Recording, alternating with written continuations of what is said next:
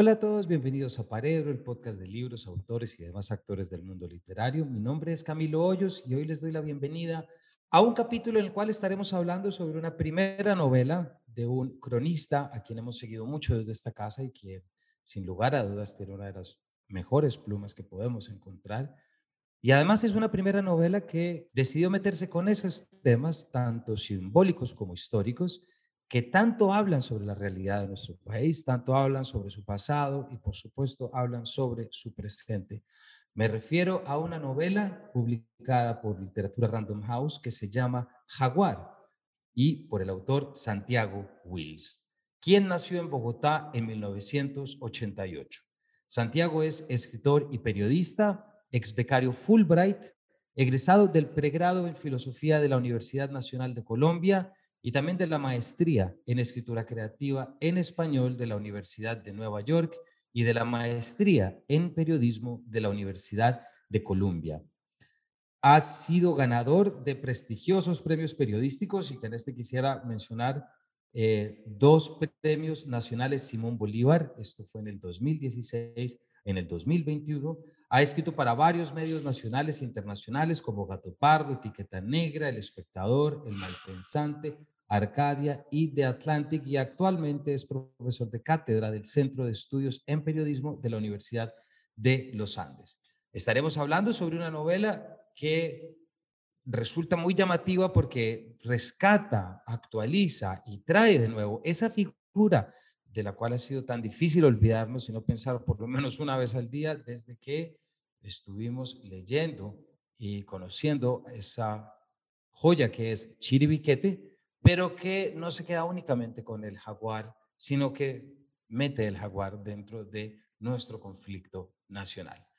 Así que sin mayores preámbulos, los dejo para esta conversación, esperando que disfruten este paredro. Bienvenidos.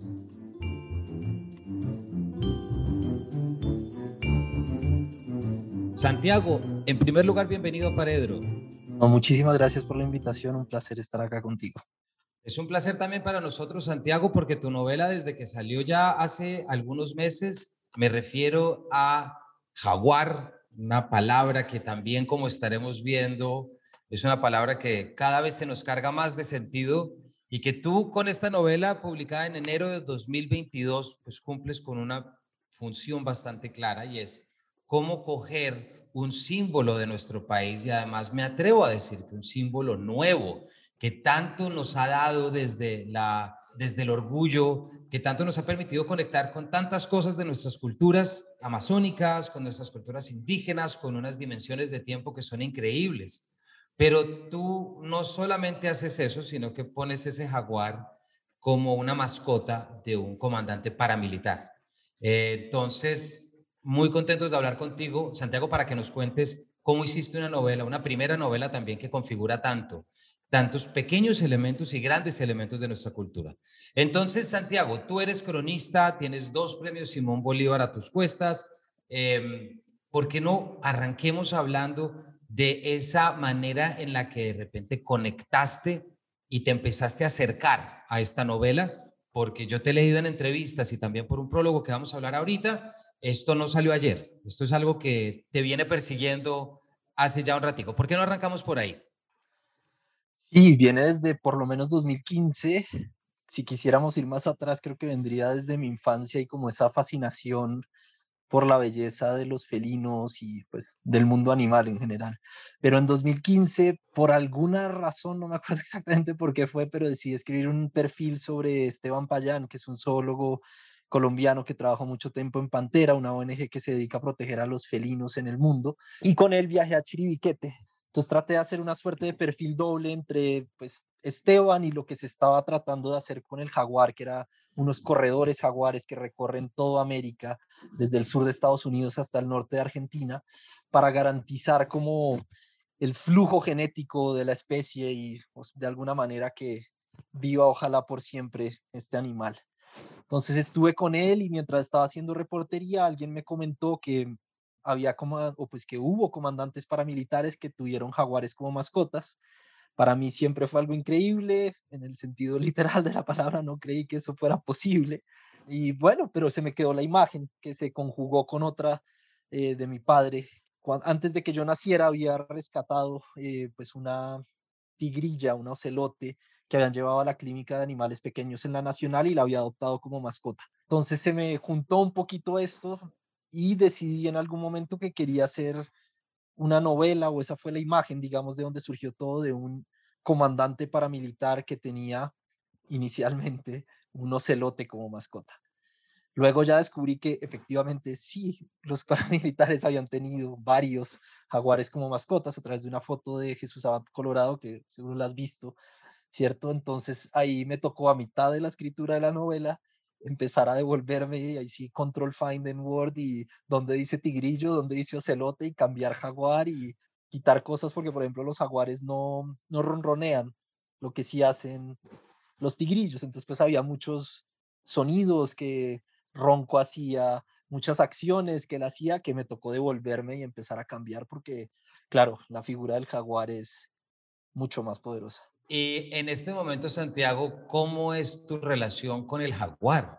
se volvió una suerte de obsesión, extrañamente, porque, o sea, la gente me, o sea, estoy escribiendo un libro de no ficción sobre el jaguar, sobre el jaguar y su relación con América. Entonces he estado viajando durante año y medio buscando jaguares. Estuve, he estado en el sur de Estados Unidos, estuve en Surinam, acabo de regresar el domingo de Brasil, del Amazonas. Eh, Vi tus fotos. Sí, un jaguar negro, que es una cosa absolutamente increíble. Para que sigan a Santiago, también para que sigan a Santiago por redes y sobre todo por Instagram para que puedan ver estos, estas fotografías, porque efectivamente pusiste una foto de un jaguar negro hace cuatro días en relación a hoy que estamos grabando el capítulo. Se volvió, sí, una suerte de obsesión de la que ya me tengo que, un poco como sucedió con la novela, que uno ya tiene que deshacerse de ella porque además el jaguar nunca fue mi animal favorito ni nada por el estilo, que es extraño, uno esperaría como, no, este, desde niño solo quería ver jaguares y no, me gustaban los lobos, era mucho más, mucho más afín, digamos, a los caninos, pero algo, si algo surge del animal, ¿no? Como que reúne muchísimas cosas. Por un lado está ese aspecto simbólico que tú me decías y que es muy poderoso, básicamente en cualquier lugar donde los humanos nos hemos cruzado con jaguares, eh, ha sido un símbolo de poder, ha sido un símbolo, eh, bueno, de la noche, del día, del agua, de, o sea, está relacionado con Tlaloc en, en México, este suerte como de análogo un poco de Zeus, este dios de las tormentas, de la lluvia, porque pues es un animal muy acuático.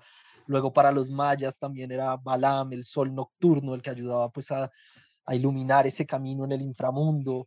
Eh, bueno, para los Kogi, que Kogi es algo así como la gente del jaguar o los hijos del jaguar, y en la, pues en la Amazonía, como sabes, pues siempre está toda esta vinculación entre los chamanes y los jaguares, que de ahí un poquito nace el que va a ser el nombre, creo, del, eh, de este libro de no ficción, que es Siempre quisimos ser jaguar. Eh, que, bonito, muy lindo.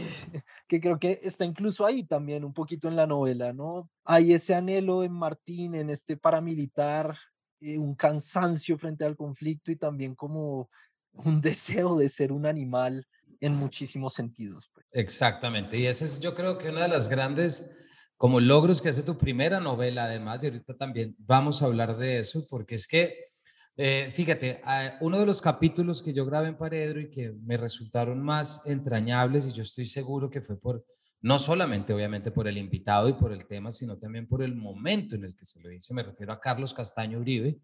Eh, hicimos un capítulo sobre Chiribiquete y si no me falla la memoria debió haber sido sobre abril, mediados de abril del 2020, es decir, un momento de encierro, un primer momento de encierro. Y tengo un recuerdo de escuchar a Carlos Castaño hablando sobre el jaguar, lo que supuso para él, las dos veces que se ha encontrado el jaguar en la selva, lo que supuso también ese mítico viaje en avioneta hacia San José del Guaviare, ¿no? que ya todos nos estamos aprendiendo como un mantra, ¿no? La llegada de la tormenta, el desvío de la avioneta para, y de repente la aparición de la serranía, ¿verdad? Em, y uno empieza a echar, a, echar para atrás, empiezas a reblujar y de repente te encuentras con algo, Santiago, que aquí ya nos empezamos a acercar a tu novela. Y es que claro que ahí está Chiribiquete, claro que ahí está nuestra famosa Capilla Sixtina de la Amazonía con los 20.000 años, pero a los pocos kilómetros también estaba la pista de aterrizaje de Tranquilandia. Es decir, es tremendo pensarnos cómo seguramente un Pablo Escobar ya tenía de jaguares de mascotas hace 30, 40 años. ¿A qué voy con esto? Siempre estos pasados o presentes simbólicos o naturales de nuestro país en algún momento terminan entrecruzándose con nuestra violencia. Siempre, siempre. Ninguno vive solo. Y aquí tú lo haces, como ya nos estás diciendo, pues trayendo no solamente la figura del jaguar, sino también trayendo la figura del paramilitar. Y a través de él, eh, Santiago, todo un esfuerzo que tú haces en la novela en poder establecer una coyuntura política en la que aparece no solamente el mexicano, en la que aparece también EPLN, los años son 1997, 2002, 2003. Ya nos contaste un poquito cómo llegaste a la figura simbólica. Tú eres cronista, uno de nuestros mejores cronistas también del país, con dos premios Simón Bolívares y, y, una, y un público lector muy ávido de seguir tu manera de leer. ¿Cómo fue, Santiago, no solamente ocuparte del símbolo que es la joya de la corona en este momento, sino también con lo otro? No soy la persona extrañamente no soy una persona demasiado imaginativa, a pesar de que desde niño me la he pasado leyendo y siempre queriendo escribir ficción. Entonces las crónicas que surgieron un poco de esa posibilidad o de ese sueño un poco de poder combinar literatura y viajes, que es algo que disfruto, eh, o sea, no, no concibo la vida sin viajes, entonces de ahí surgió un poco ese deseo de ser cronista. Eh, acá, pues el tiempo que estuve haciendo solamente crónica me nutrió muchísimo. O sea, casi todos los capítulos, digamos, se, se cruzan de alguna manera como con algún viaje que hice en mi biografía y en mi tiempo como cronista. Eh, y pues claro, porque no había, o sea, no me sentía lo, y no me siento, digamos, todavía lo suficientemente seguro como narrador para poder construir un mundo desde cero no podía imaginar, bueno, el pueblo un poco que se construye, pues que es imaginario, ¿no? Pantanal de la Sierra, pero pues se basa mucho en un pueblo existente que, eh, pues que está ahí, ¿no? La mesa, pues por ahí, en César, pero no me sentía cómodo, o sea, inventando tanto. Entonces toda la novela está nutrida de mis viajes o de lecturas sobre el conflicto. Por ejemplo, entonces este viaje que se cuenta que hace eh, Turpial, este compañero paramilitar de Martín, y Martín en de Cuestecitas a La Paz, que van en un carro así desnudos eh, transportando gasolina para eh, ahorrar algo de dinero para después irse a Medellín a disfrutar. pues eso era algo que sucedía todo el tiempo. Y eso pues lo descubrí cuando estaba escribiendo una crónica sobre contrabando de gasolina en La Guajira no, no tenía ni idea de la existencia de eso hasta que pues empecé como a conocer poco a poco el país viajando. Entonces hubo sí una, una suerte de confluencia, de conjunción pues muy bella y pues afortunada de que el tema que escogí, y creo que también por eso lo escogí así fuera de manera inconsciente, o para ese tema, digamos, tenía los recursos necesarios que me los había dado ese tiempo como cronista esas vivencias, esos lugares, esos olores, esas visiones, que también pues van a ser las que me las que intenté como retrotraer o traer de vuelta al momento de escribir. Santiago, y luego de la experiencia ya de cronista y luego esta primera novela y ahorita que estás volviendo a la no ficción, esta es una pregunta que de manera obligatoria le hacemos a los cronistas que pasan por acá. ¿Cómo es ese cambio de lenguaje? Es decir, ¿cuál te resultó más cómodo para hablar sobre una realidad colombiana, si es que esa palabra cabe o no cabe? ¿Cuál fue el aprendizaje que tuviste después de la creación, aunque tengas de aprendizajes esto que nos acabas de decir? No soy tan imaginativo y tengo que tener un polo a tierra. ¿Qué más nos puedes contar de esa experiencia entre los dos lenguajes y esas dos búsquedas? es una fortuna inmensa, creo que poder navegar ambos o sea, tanto digamos como ese río y ese mar, ¿cierto? La crónica y la ficción. Digamos, si sigo un poquito con esa metáfora, no sé hasta dónde me vaya a llegar, pero la crónica sí se siente un poco más como un río, ¿no? Está mucho más, y un río, un no un Amazonas, sino un río mucho más contenido. No hay tantos vericuetos de pronto por donde, o sea, hay, hay un número limitado de lugares hacia donde puedo ir, ¿no? La investigación me da cierta información, pero llega un momento en que se acaba. El río se acaba y llego al lugar donde nace y hasta ahí no, no tengo nada más. Eso es lo que tengo que contar, ¿no? Ese pequeño mapa. En cambio, en la ficción, en cierta manera, y era algo que decía Conrad, ¿no? Que uno está, es como si uno estuviera en un barco y ve que se va acercando la tierra, pero uno nunca la ve del todo. Hay una bruma que no permite uno ver exactamente qué es lo que hay ahí y para alguna gente eso puede ser una desgracia.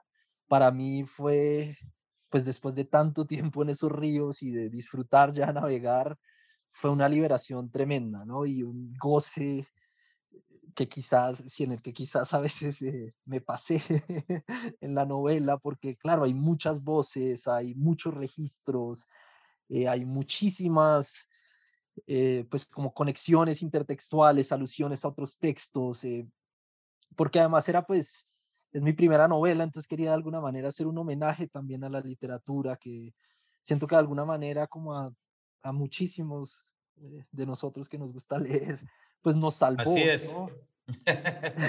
Así es. Entonces aquí, Santiago, siguiendo lo que nos estás diciendo, tengo que arrancar ya a meternos en terreno novelesco y preguntarte por ese prólogo. Porque como te decía ahorita, si esto fuera un libro de crónicas, te creeríamos de inmediato. Pero ya entraste en el territorio de la ficción, entonces ahí ya nos das permiso de desconfiar y de empezar a atar cabos. Allí nos hablas de Horacio Quevedo y la última vez que visitó tu casa, un periodista que tiene algo que contar y que al final tú terminas diciendo todo aquello de lo que yo voy a hablar, todo se lo debo a él y a eso. Es decir, arrancas con el clásico inicio del manuscrito, ¿no? ¿Por qué no nos empiezas a contar desde ahí como ese tipo de decisiones que tomas para empezar a armar la novela, que ya creo que los oyentes nos entendieron en esas múltiples complejidades en las que se mete? digamos que al mismo tiempo que la novela quería que fuera un homenaje a la literatura, también quería que fuera un poco al periodismo. Entonces, digamos que ya esa estructura mayor quería que fuera un poco o que mostrara un poco cómo funciona o cómo siento yo que a veces funciona la escritura de una crónica, por ejemplo. Entonces, claro, empezamos con esta, la clásica, el clásico manuscrito perdido que llega al autor que decide investigar y que empieza a contar todo y a reconstruir. Es, digamos que en la crónica sería un poco como la idea de la historia, que a veces surge de un reportaje que uno puede que haya leído en un periódico, de un comentario de un amigo, de cualquier pequeña nota en un tele, no sé, en un noticiero. De ese pequeño granito surge después como una investigación inmensa en el que uno empieza a escuchar voces, ¿sí? Empieza uno a entrevistar, a leer, a, a ver documentales, a, incluso a leer ficción, a, nutrirse de todo lo que pueda uno encontrar para luego tratar de contar de la mejor manera esa historia. Y un poquito, pues eso es lo que pasa acá, ¿no? Llega mi gran amigo Horacio Quevedo, a, quien asesinaron, eh, que es una ficción, pero que incluso en algún momento pensé en publicar con seudónimos artículos de, periodísticos de Horacio Quevedo Sí, pero no sentía que después eso iba a afectar mi credibilidad como periodista y no quería. es que cambiarte, cambiarte de bando también trae lo suyo, ¿no? Claro. Cambiarte de la, la, frontera, porque ahí, claro, es todo lo que se, se, se empieza a hacer detrás.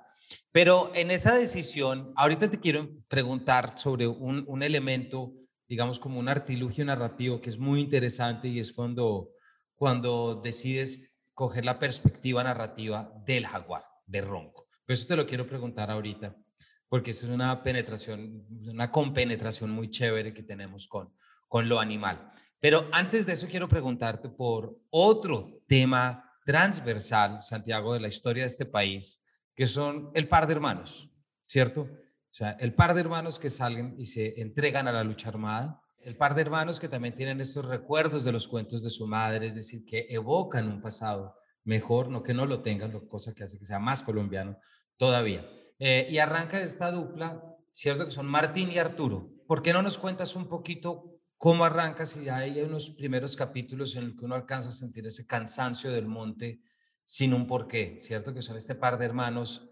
esperando las órdenes, esperando, esperando darse plomo para caer un poco en, en el tedio absoluto de aquello que no llega, es decir, de una vida en suspenso. Casi siempre en, en las novelas, en las películas, en los cuentos, cualquier alusión que se haga a la guerra incluye sobre todo es ese momento de adrenalina, ¿no? El combate, el momento pues álgido, el momento más, pues el más atractivo, digamos, desde los ojos de la audiencia, que es cuando suceden las cosas, ¿no? Cuando muere gente, cuando eh, se mueven como tejemanejes detrás para lograr eh, ganar batallas, estrategias, etcétera. Pero la mayor parte de la guerra, y eso es como lo que veía en los testimonios, pues en las entrevistas eh, de los excombatientes, pues tanto en Colombia como en muchos otros lugares, pues eh, se caracteriza, digamos, es por un aburrimiento inmenso. Y sobre todo acá, porque Colombia no ha sido una guerra de combates eh, ni epopeyas, no ha habido, o sea, es raro como el caso de los muertos en combate. O sea, si uno compara las cifras, es mínimo. La mayoría de los muertos en el país han sido por masacres, por asesinatos selectivos. Eh, eso creo que ocupa algo así como el 80% pues, de las víctimas de homicidios. Eh, y en ese sentido, pues ha sido una guerra muy cobarde, ¿no? De el, la persona armada contra la población civil. Rara vez se ha dado ese momento de ejército versus guerrilla, paramilitares versus guerrilla, que claro, ha sucedido, pero de nuevo ha sido lo mínimo y yo quería contar eso, era lo que no había visto, no había visto ese tedio, no había visto ese aburrimiento y tampoco había visto muchas historias eh, desde el punto de vista de los victimarios, que era pues otro de los aspectos que me interesaba explorar, sobre todo pues desde los paramilitares, que, y pues por eso tiene Martín como un poco esa historia, eh, podía haber sido pues cualquier persona, ¿no? Y pasaron pues por cualquier ideología, uno aceptaba, esto era un trabajo, ¿no? Es, es como si trabajo en una agencia de seguridad y me asignan a cuidar sea la casa de la persona más uribista del mundo o la casa de la persona más petrista del mundo o la casa de quien sea, me da igual, mi rol es cuidar esa casa, ¿no? Protegerla.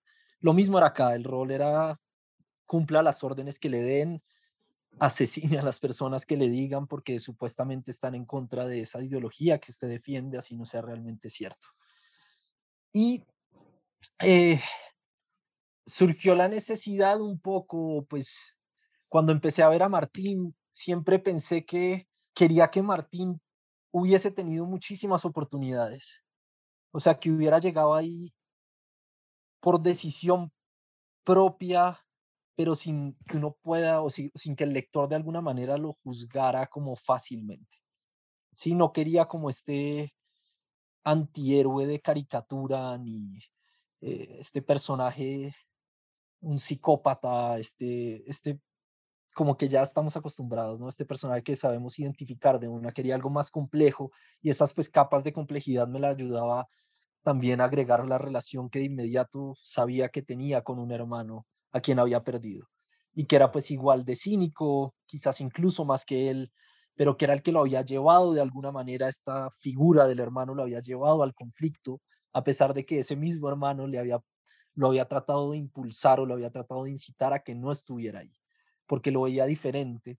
Sí, quería también eso de Martín, ¿no? Que es, es una persona sensible, es una persona que tiene como cierta, eh, cierto amor por la naturaleza, cierto amor incluso por la lectura, eh, a pesar de pues que no lee mayores cosas, pero pues que de niño le ofrecieron las posibilidades de haber tomado otro camino. Y pues lo interesante justamente es que hubo mucha gente que yo creo que pasó algo así.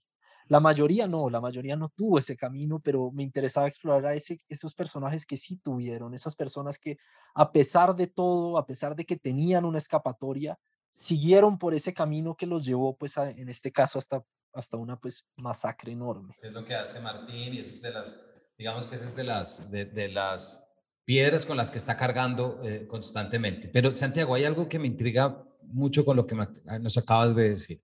Hay algo, por lo tanto, relativo a las memorias de nuestra guerra y es el estatismo, como acabas de decir. Es un poco ese tedio, esa espera.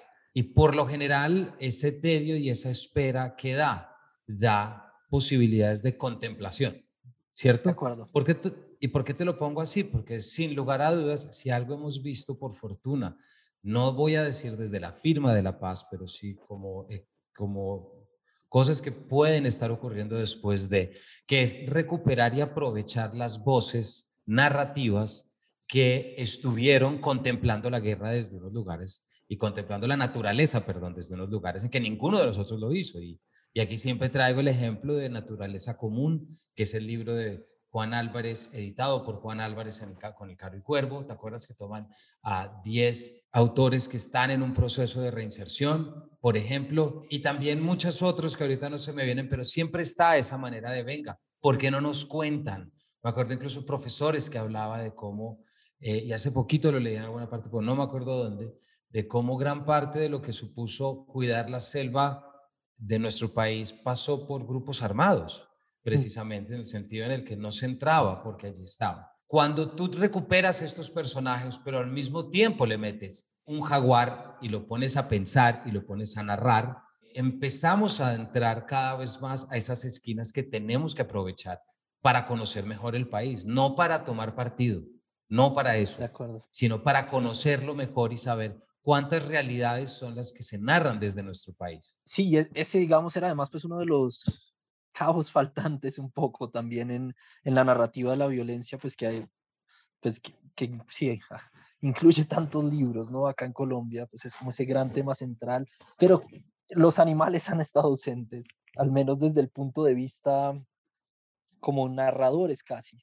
Porque claro, juegan papeles importantes en todos los libros, pero que ahí siempre es una amenaza, ¿cierto? O siempre son como una amenaza y un poquito lo que es diferente de Ronco y lo que quería que fuera diferente es eso para él, digamos, hay una, pues lo que quería que se sintiera al leerlo era que había una alegría en, en este depredador eh, natural, en este jaguar que va pues como sorteando, cazando eh, y pues siendo violento, pero en un sentido muy diferente al que lo son pues los demás personajes de la historia. No, te iba a preguntar que cómo entendiste tú, Santiago, al final, es decir, esa, e, e, esa unión, porque estábamos, ahorita, ahorita decíamos cómo eh, traíamos esas fotografías, ¿te acuerdas? Ahorita lo hablábamos, esas llenas domesticadas, que no me recuerdo exactamente el lugar, pero que son imágenes que uno queda absolutamente asombrado porque uno ve a un animal y dice, no debería estar ahí.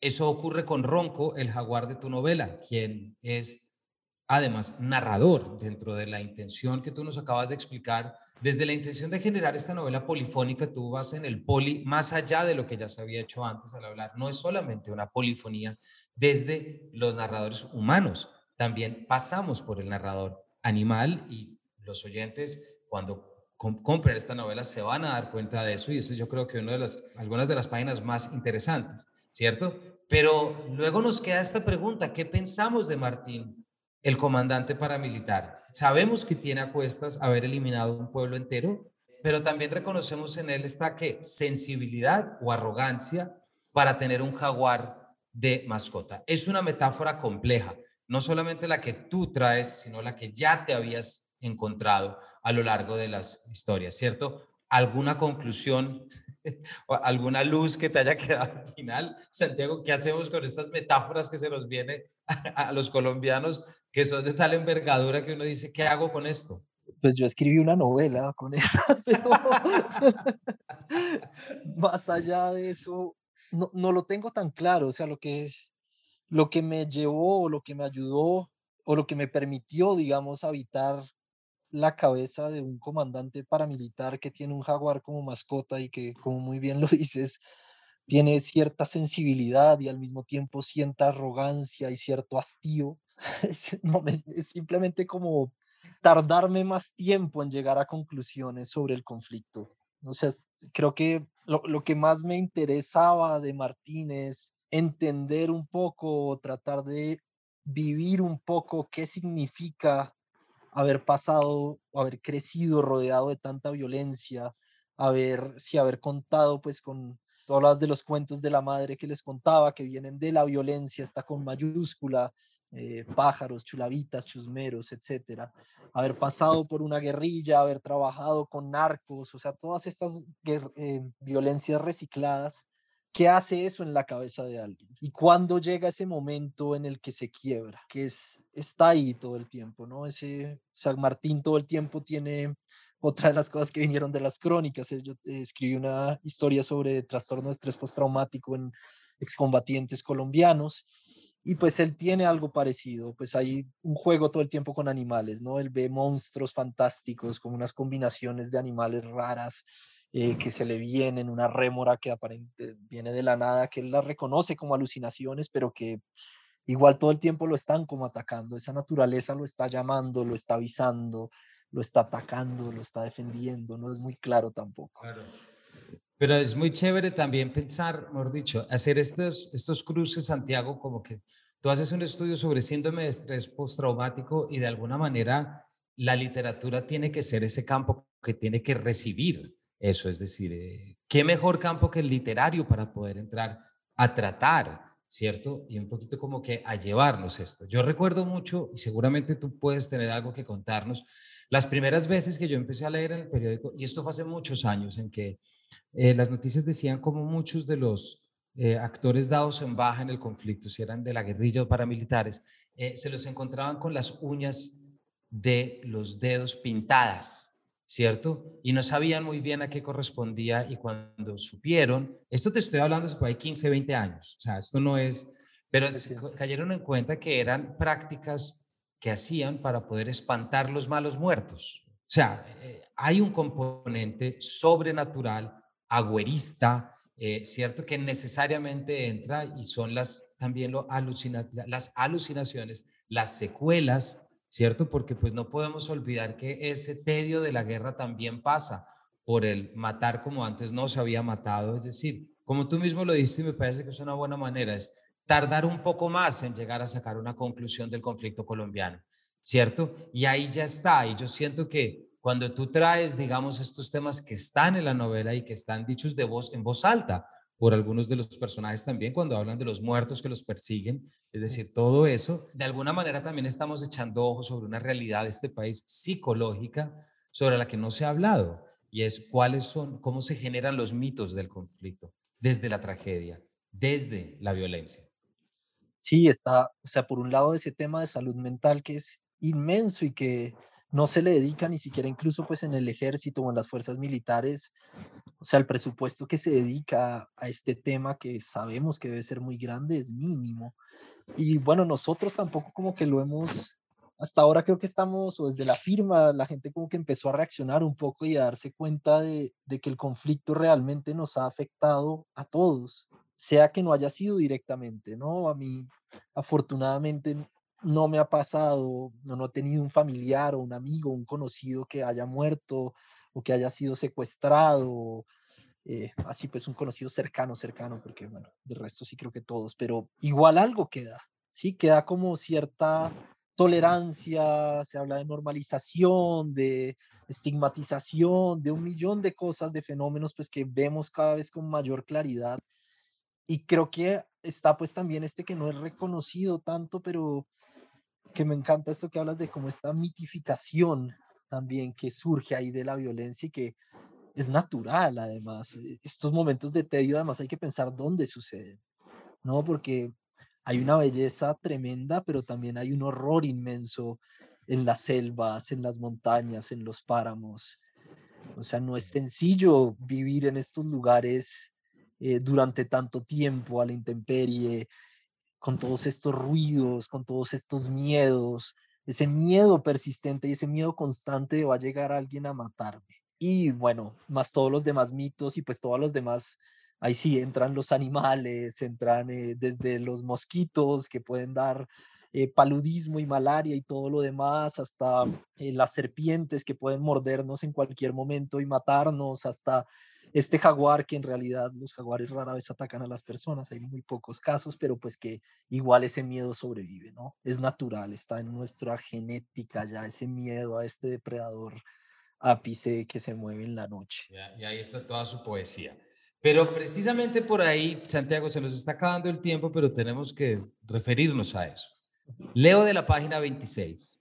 Camina mientras el mundo a su alrededor se llena de sonidos. A su izquierda, el ganado se dirige al corral a través de un pastizal. Garrapateros y mariamulatas los retan desde las cercas de madera que rodean el potrero. A su derecha, arriba, un caracara sobrevuela unas matas de coca, las alas castañas y avellana infladas por el viento. Más adelante, tras las paredes naranjas del restaurante, percibe el aceite hirviendo que copa el ambiente de por sí espeso. Agita su cabeza y corre, concentrándose en la espalda del hombre y su compañero. Se dirige hacia ellos rezongando. Presta poca atención a las edificaciones que se alzan al lado y lado del camino.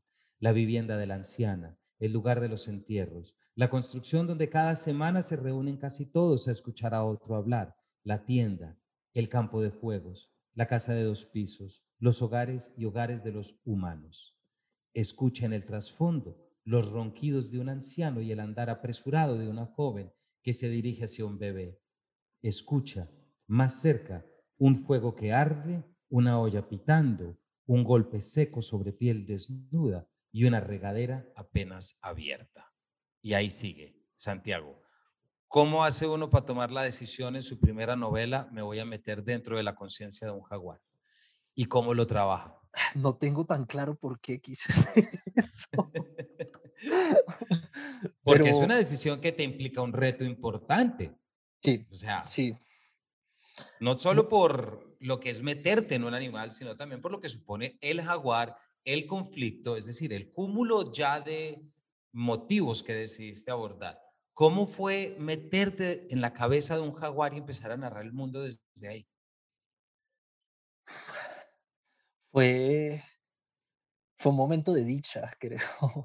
Supongo que como el título del próximo libro, también siempre quise ser jaguar. Eh, y bueno, jaguar y tantos otros animales. O sea, y de hecho, creo que desde ese momento ahí como que surgió una semilla que me llevó y que me está llevando cada vez a, a interesarme más por ese mundo animal, ese mundo vegetal y a contemplar como otras maneras de narrar, ¿no? Porque creo que es un universo que tiene una riqueza inmensa, porque rara vez pensamos o, pues hacemos el esfuerzo de imaginar cómo los animales eh, o cómo los otros seres ven el mundo, perciben el mundo, sienten el mundo. Entonces, para el caso del jaguar, pues lo que hice fue investigar mucho, eh, leer mucho sobre cómo perciben los felinos el mundo, cómo se orientan, tratar de a partir de eso empezar a crear y a pensar, bueno, entonces, ¿cuáles serían mis deseos? ¿Cuáles son mis motivaciones? ¿Hasta dónde llego, no? ¿Hasta dónde llega el lenguaje o qué proto lenguaje quizás tengo como jaguar? que alcanzo a percibir. Eh, y bueno, pues es literatura, entonces digamos que se va un poco más allá de lo, de lo meramente científico, pero eh, eso fue, ¿no? Y es algo que quiero y que pues estoy también pues otro proyecto de novela que estoy pensando y es animales, quiero un mundo de animales contando historias y pues que todo eso reúna algo más y quiero no solo animales, quiero árboles, quiero otros seres y tratar de entender cómo eso sucede. Y creo que mucha de, o sea, eso se está empezando a ver en la ficción, eh, en las noticias incluso. ayer o anteayer creo que fue el New York Times publicó un artículo sobre tres perros salvajes hembras en África que hicieron un recorrido inmenso. Y está contado un poquito a la manera de, de cómo yo narro a Ronco. Una tercera persona que ve, pero que le que usa pues un poco el indirecto libre para meterse en la cabeza sin hacerlo pues de la manera como antropomorfizada y medio tramposa de adjudicarle pensamientos humanos a estos seres. Pero no me entusiasma muchísimo y me entusiasma muchísimo escribir a Ronco. No lo pude abandonar. Ahorita me pidieron un cuento para una antología y vuelve Ronco porque no, no lo podía dejar y, y no, sí, se, se ha vuelto un poquito como esta sí una obsesión más grande y es tratar de entender y de meterme en las cabezas o, sí, no sé, en los muchos cerebros que tienen también algunos de estos animales y estos seres. Pues Santiago, creo que esa es una estupenda forma de terminar nuestra charla. Muchísimas gracias por habernos acompañado, por habernos contado y por habernos permitido echar un ojo a ese mundo que creaste desde la crónica y desde estos símbolos tan importantes de este país muchísimas gracias por la invitación y la conversación. Estuvo muy chévere. Muy chévere, Santiago. Muchas gracias y a nuestros oyentes. Ya saben que hemos estado hablando de la novela Jaguar de Santiago Wills, publicado en enero de este año por Literatura Random House, una novela que deben leer todos aquellos que les interesa la mezcla de lenguajes, la recuperación de nuestros discursos también medioambientales y de la fauna y por supuesto de la flora. Así que ya saben su camino, Jaguar de Santiago Wills. y les agradecemos el habernos acompañado y los esperamos en una próxima edición de este Paredro.